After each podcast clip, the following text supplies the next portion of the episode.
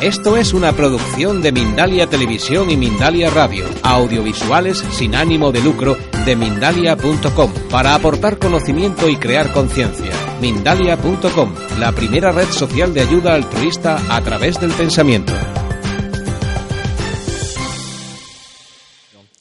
¿Cuál es el objetivo de este primer taller? Sobre todo enseñaros cómo a través de 11 pasos, que son los pasos que realmente hacemos en una primera o segunda sesión de coaching, puede generarnos ese cambio, ese punto de, de, entender qué es lo que pasa ahí dentro de nosotros, de reconocernos, de sentirnos.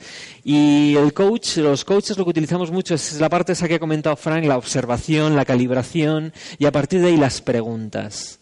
Y utilizamos mucho la pregunta, la reflexión, la presencia, una serie de cosas que nos ayudan. Como no vamos a poder hacer coaching individual con cada uno de vosotros, esto simplemente es como una especie de pequeña píldora para aquellos que todavía no sabéis muy bien lo que es el coaching y para los que sois coaches, pues mira, viene bien hacerme una pequeña revisión de vez en cuando, que a veces nos olvidamos de nosotros mismos como coaches, así que no está mal de repente pensar un poquito sobre lo que dónde estamos y dónde queremos ir, ¿vale? Así que si cuento con esta con este compromiso por vuestra parte, vamos allá y vamos a empezar con este taller. Eh, simplemente una puntualización. El coaching para mí es la herramienta de autoconocimiento más potente que existe en el mundo. Cualquier problema, cualquier situación, cualquier reto que tengamos, la mejor forma de resolverlo es volver a conectar con nuestra esencia, con nuestra fuerza, con nuestra grandeza y desde ahí es cuando se produce la magia. Evidentemente si el coaching también le añadimos herramientas de PNL, herramientas de inteligencia emocional, herramientas de tal y cual, al final lo que estamos haciendo es ayudar a que realmente esa persona genere un cambio brutal en sus vidas. ¿Vale?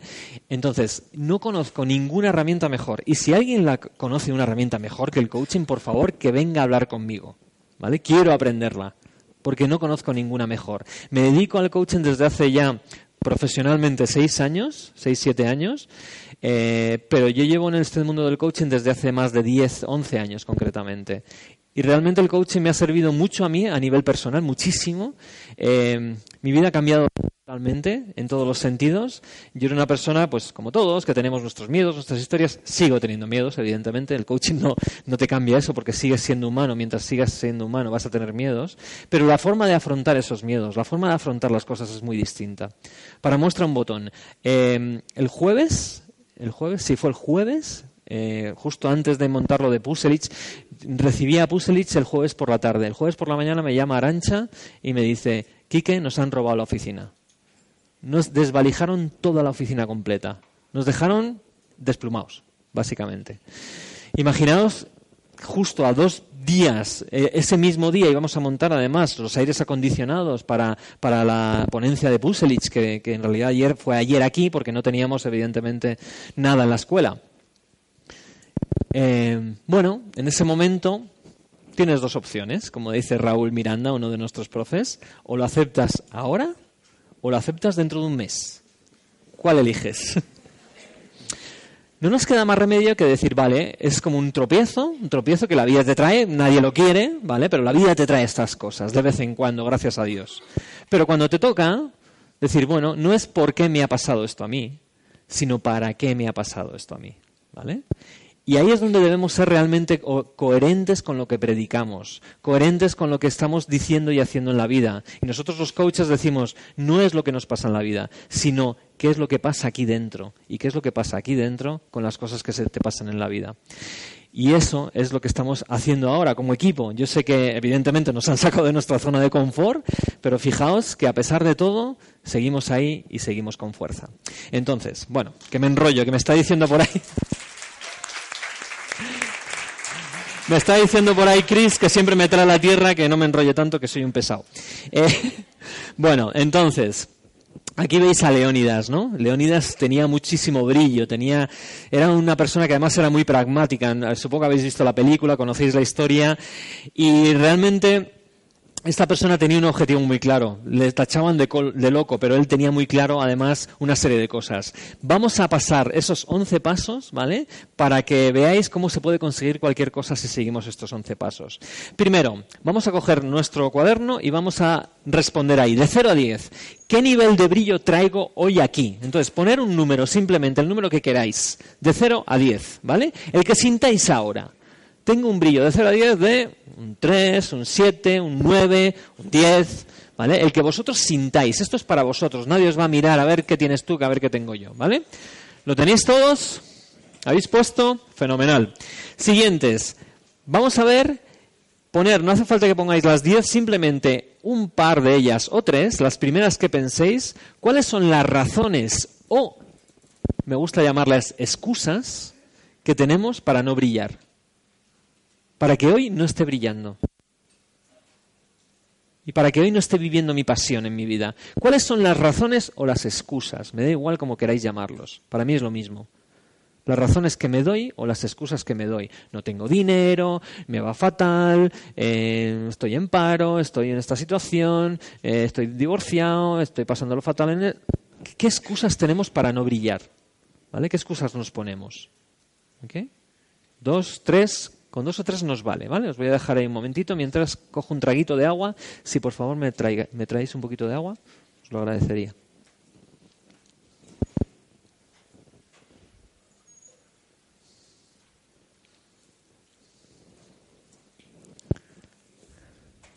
¿Vale? Simplemente con poner la palabra, si queréis, ¿no? Dinero, estoy mal de salud, estoy mal de, de lo que sea, ¿vale? Vale, pues me gustaría que en estos momentos esas dos o tres excusas o razones, no, es que son reales, vale, son reales. Perfecto, lo compro. Muchas gracias, Sergio. Eh, un ratito, ¿vale? Por lo menos durante esta media hora. Si queréis, luego las volvéis a coger, ¿vale? Pero durante un ratito, suspenderlas, ¿vale? Solamente este ratito. Entonces empezamos con el paso uno, que sería quién soy. Si me pasáis el... ¿En este? ¿Eh? Ah, tengo yo ahí. Vale, gracias. Gracias. Vale, ¿quién soy? ¿Quién soy? Aquí tenéis un, es una foto de Johnny Depp con sus distintos personajes. ¿Quién soy? La pregunta es, ¿quién soy realmente? ¿Quién eres? Y como diría Raúl, también nuestro profe de transpersonal, ¿qué eres? ¿Quién eres? ¿Qué eres? ¿Quién soy? Pensadlo por un momento. Si necesitáis cerrar los ojos, podéis cerrar los ojos. Pero simplemente pensad por un momento, ¿quién soy? ¿Qué soy? Preguntadle a vuestro corazón si vuestra cabeza ahora mismo como que se, ha quedado un poco... Sí, sí, yo soy Enrique. No, ¿quién soy de verdad? Detrás de Enrique hay algo más. ¿Quién soy? ¿Vale? Porque al final Enrique, como habéis visto, la foto, era, era ese niño, eh, creo que tendría ahí tres años, estaba ahí con mi hermana y mis hermanos en la comunión de no sé quién, o en la boda de no sé quién. Hay algo que estaba en ese Enrique, que también está en este Enrique, que estaba en el Enrique de hace 10 años y de hace 15, que permanece a pesar de que ese Enrique va cambiando físicamente, más canas, más arrugas, ¿vale? Más barriguita. Pero hay algo que permanece. ¿Qué es eso que permanece? La conciencia. ¿Qué es esa conciencia? Y no solamente eso, quién soy, sino, siguiente paso, ¿para qué estoy aquí? ¿Para qué estoy? No por qué estoy, sino para qué. ¿Qué me está pidiendo el corazón que yo haga en mi vida? ¿Para qué estoy aquí? Escribirlo, lo que os salga ahora, da igual. ¿Vale? ¿Para qué estoy aquí? ¿Sabéis que la importancia que tenemos todos y entender el para qué, como os he dicho antes, dos días importantes en la vida cuando nacemos, cuando entendemos para qué estamos.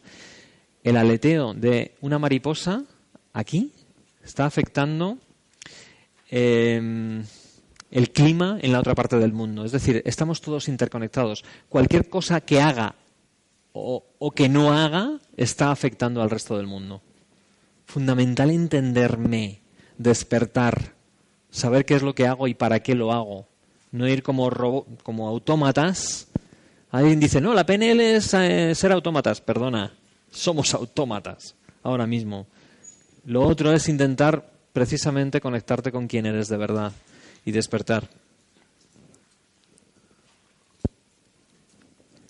Y una vez que entiendes el para qué estoy aquí, ¿vale? No hace falta que lo rellenéis con todo lujo de detalles, pero sí poner ideas, ¿vale? Con ese tipo de cosas nos ayudan. Es ¿dónde estoy? ¿Dónde estoy ahora? ¿Dónde estoy ahora en mi vida? ¿En qué lugar? No físicamente, sino concretamente, con la edad que tenga yo ahora mismo, ¿dónde estoy? Y lo que quiero que cojáis en el cuadrito que veis ahí, veis lo que se llama la rueda de la vida. Una serie de elementos que tenéis ahí, que me gustaría que pusieseis en cada uno de estos elementos, señalaseis en estos, en estos eh, elementos que parecen como los quesitos del trivial, señalaseis de cero, como si la, la línea fuese un... Lo voy, a, lo voy a escribir aquí para que lo veáis.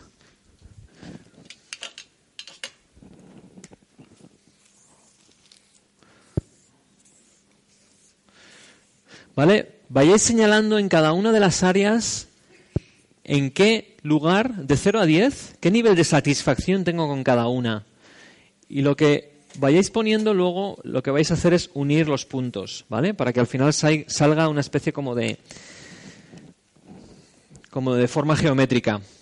Entonces tenéis la parte de espiritualidad, desarrollo personal, que sería esa parte más de cómo siento que estoy creciendo en mi, día a día, si mi vida está siendo distinta, se está desarrollando. Eh, de 0 a 10, cuán satisfecho estoy con eso, eh, cómo estoy gestionando mis tiempos, la gestión del tiempo, ¿vale? Estoy sacándole partido, no me da no me da para vivir. De 0 a 10, ¿cómo me siento ahí? A nivel de cuerpo y de salud, de 0 a 10. No penséis mucho, simplemente, oye, pues me siento fuerte con energía o me siento que no me arrastro todas las mañanas al trabajo. De 0 a 10, ¿cómo estáis? En el trabajo lo mismo, ¿cuál es vuestra satisfacción?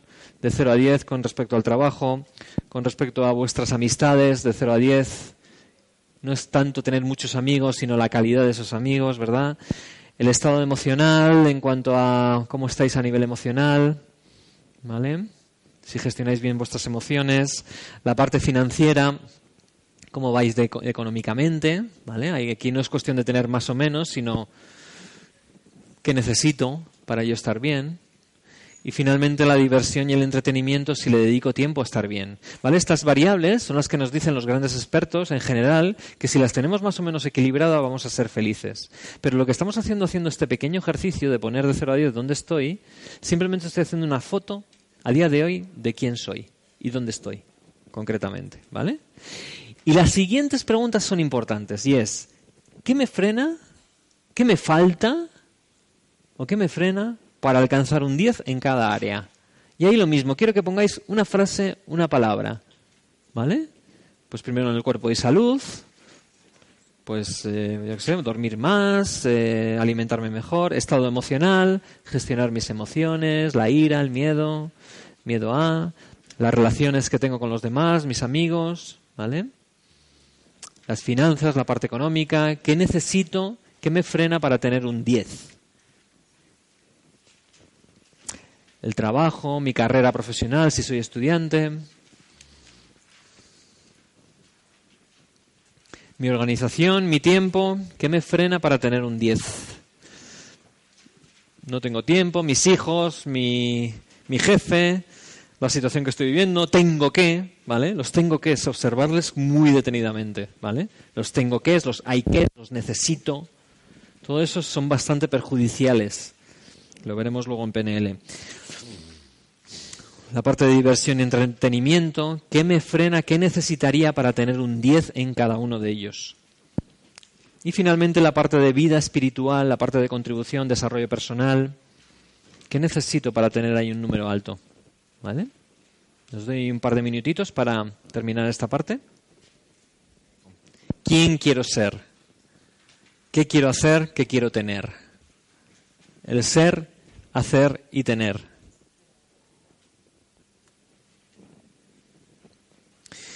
Cuando digo quién quiero ser, es qué identidad quiero tener, quién quiero ser en este mundo. Y esa identidad me va a llevar a hacer cosas. ¿Qué quiero hacer en esas cosas? Y ese hacer cosas me va a llevar a tener, a, poseer, a, desarrollar. ¿Qué cosas quiero poseer también? Imaginad que trabajáis cada una de estas cosas. Evidentemente lo que estamos haciendo aquí es simplemente una pequeña muestra. Pero imaginad que desarrolláis cada una de esas áreas que habéis visto, el cuerpo, la salud, los amigos, el dinero, el amor, las emociones,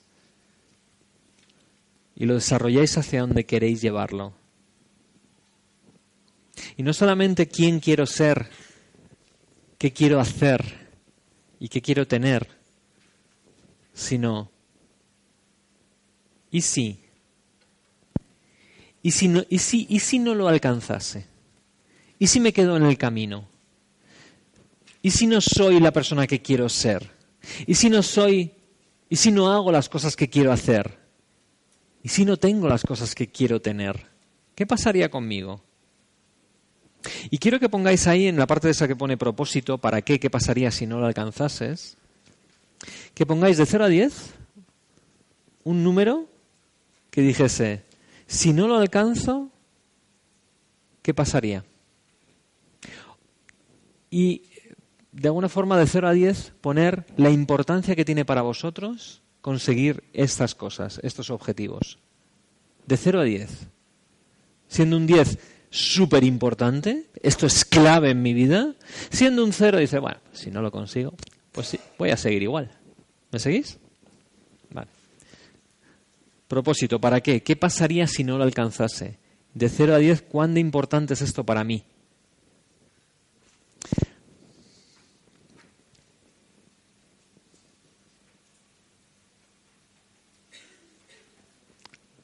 Lo vamos teniendo. Me importa mucho el número. ¿Habéis puesto todos el número de 0 a 10? ¿Cuán importante es para vosotros? ¿Sí? Vale, ¿cuántos de vosotros habéis puesto un 10? Levantad la mano. Vale. Todos aquellos que no hayáis puesto un 10, todos aquellos que no hayáis puesto un 10, pensad, ¿qué necesitáis poner ahí para que realmente sea un 10? Porque si no habéis puesto un 10, no lo vais a conseguir por nuestra experiencia, por cómo las personas se ponen en marcha estas cosas, si ponemos menos de un 10 nos vamos a escapar por el hilo más pequeño que haya. Vamos a utilizar cualquier razón, cualquier excusa, para decir, es que, sí, pero, sí, sí, ya lo sé, todo parece muy, y al final no lo vamos a conseguir. Es fundamental que tengamos un 10. Si no lo habéis puesto no pasa nada, simplemente observar. Observar y realmente poner un 10 si realmente queréis conseguir eso que estáis poniendo que para vosotros es importante. ¿Vale? Y luego, convéncete. Pon razones ahí en el papel. En este caso, con que pongáis una o dos, sería suficiente para decir por qué esto que queréis conseguir, que queréis ser, hacer y tener, es alcanzable, es realista y es a la vez retador. Repito, ¿por qué esto es alcanzable? ¿Por qué esto es realista? ¿Y por qué es retador? Lo que estamos haciendo es empezar a programar nuestros pensamientos, esas estrategias que decía antes Frank, para poder alcanzar este tipo de cosas, para poder conseguir estos cambios. Y necesitamos razones, no desde mí, no desde fuera, sino desde uno mismo, que salgan desde dentro. Razones por las cuales esto es alcanzable esto es realista. Hay gente que puede decir, bueno, es más o menos lo mismo. Sí, a veces hay cosas alcanzables, pero no son realistas. Pero a la vez tiene que tener un reto para mí. Oye, esto es difícil, pero lo voy a conseguir. ¿Vale? ¿Ok? ¿Lo tenemos?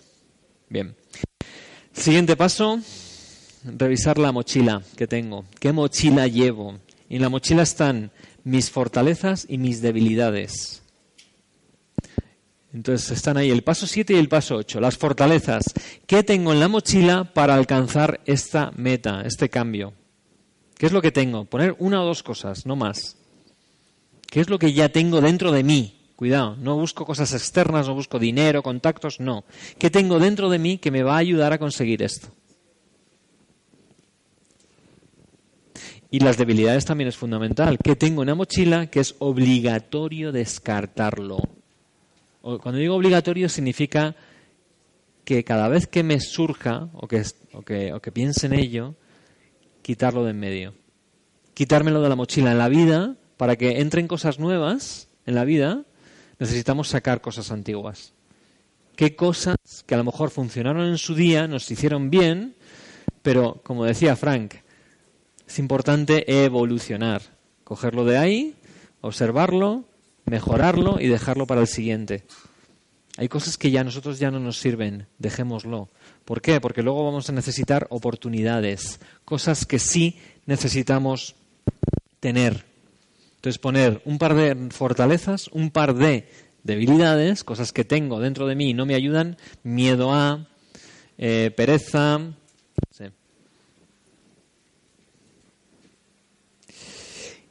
Y las oportunidades sería todo aquello que no está en mi mochila, pero que me va a ayudar a alcanzar eso que quiero conseguir, esos cambios que quiero alcanzar.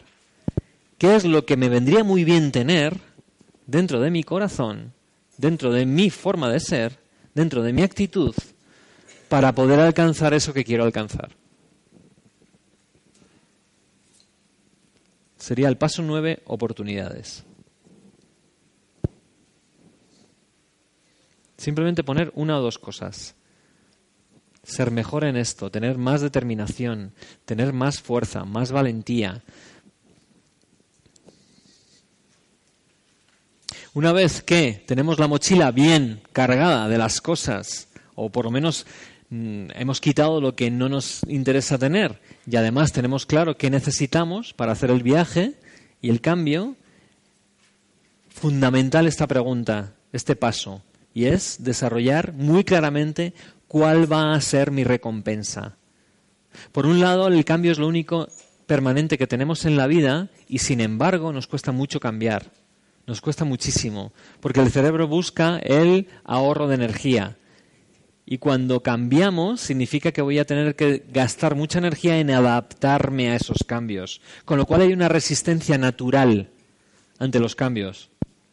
Si tú observas esa resistencia la agradeces, porque en el fondo es también tu cerebro diciendo, oye, que velo por ti y por tu energía. Y una vez que lo agradeces y lo reconoces, sigues generando ese cambio, las cosas van a ayudarte muchísimo. Pero para eso es fundamental saber qué es la recompensa. Esto, el, tema del cambio, el conseguir los objetivos y las metas en la vida para poder brillar, esto es como un cohete. Cuando lanzas el cohete necesitas muchísima gasolina al principio, muchísima. Porque si no tienes toda esa gasolina, el cohete, lo que es la, gravedad, va a hacer que vaya hacia abajo. Una vez que el cohete ya sale de la atmósfera, ya no hay gravedad, ya va a ir solo. Pero al principio es fundamental estar continuamente observando la recompensa que te espera si sigues y sigues y sigues. Cuando vas a un gimnasio, quieres perder peso, al principio no vas a ver resultados. Necesitas cargarte de esto, de que cuál va a ser la recompensa final. ¿vale? Así que, por favor, poner también esto, la recompensa. Y el último paso para conseguir cualquier cambio en la vida es el compromiso. Comprometernos, comprometernos con nosotros mismos. Es como hacernos una promesa. Te prometo que voy a ello. Y no está bien faltarnos el respeto a nosotros mismos incumpliendo sistemáticamente nuestras promesas. Así que ahí es fundamental que comprometamos cuál va a ser nuestro nivel de compromiso. Y ahí me gustaría que pusieseis de 0 a 10 también. De 0 a 10, un número. ¿Cuál es mi nivel de compromiso para poner en marcha todas estas cosas? ¿Lo tenemos? Vale. ¿Cuántos de vosotros habéis puesto un 10? ¿Vale? Bajar la mano. Todos los que no hayáis puesto un 10, ¿qué necesitáis para que eso se convierta en un 10. Porque si no ponéis un 10, lo mismo que os decía antes, os vais a escapar. ¿Vale? Así que este es, como ya os decía, estamos mal de tiempo y tenéis alguna duda, alguien, sobre cuáles son estos 11 pasos. En realidad, estos 11 pasos los, hacemos también en un proceso de coaching, en sesiones de coaching. Simplemente quería poneroslo encima de la mesa a vosotros para que entendáis cuáles son pasos sistemáticos para poder conseguir. Evidentemente, hay mucho más, muchísimo más. Porque a través de un libro uno no puede caminar en bicicleta. ¿Vale? Pero sí que os va a ayudar a entender dónde estamos y hacer una foto de qué es lo que pasa con nuestra vida ahora mismo. Entonces, antes de, pasar a Cristina y que os va a comentar para cerrar este pequeño taller de 11 formas, 11 pasos para conseguir brillar, ¿tenéis alguna duda, alguna pregunta? Veo que no. Cristina, todo tuyo. ¿Cuántos de vosotros, de los que estáis aquí, sois coaches? Unos cuantos. Además, me temo que nos la van a volver a hacer, pero a mí me hacía mucha ilusión hacerosla, ¿vale?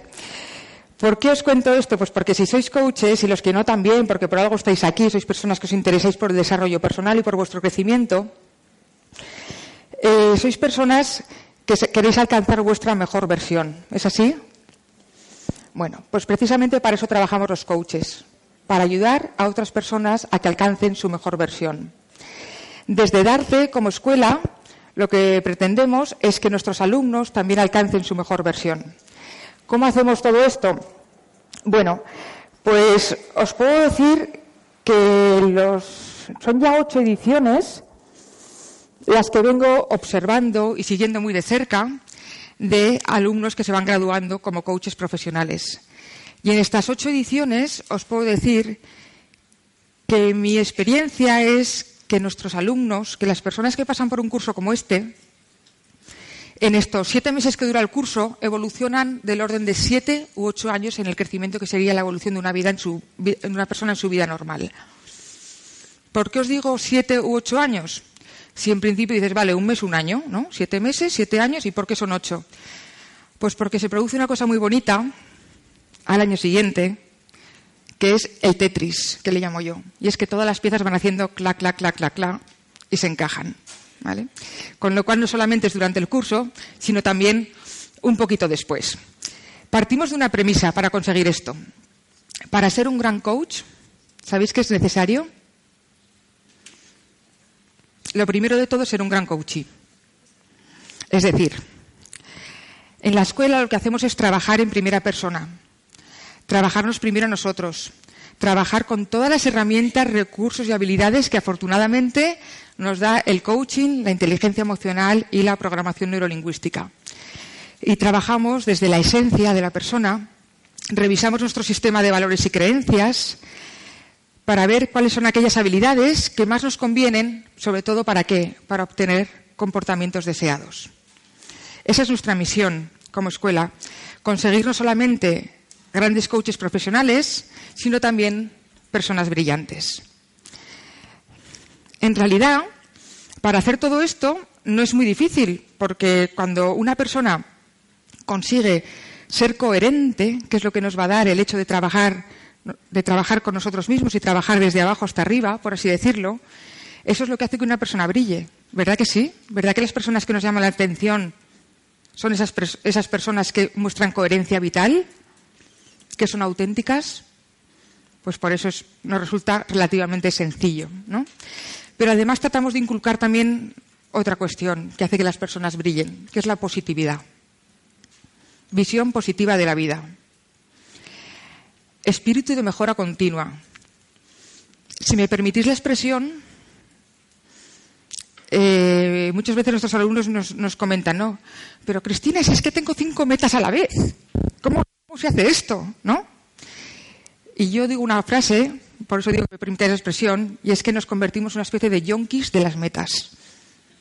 Es decir, una tras otra, una tras otra, espíritu de mejora continua.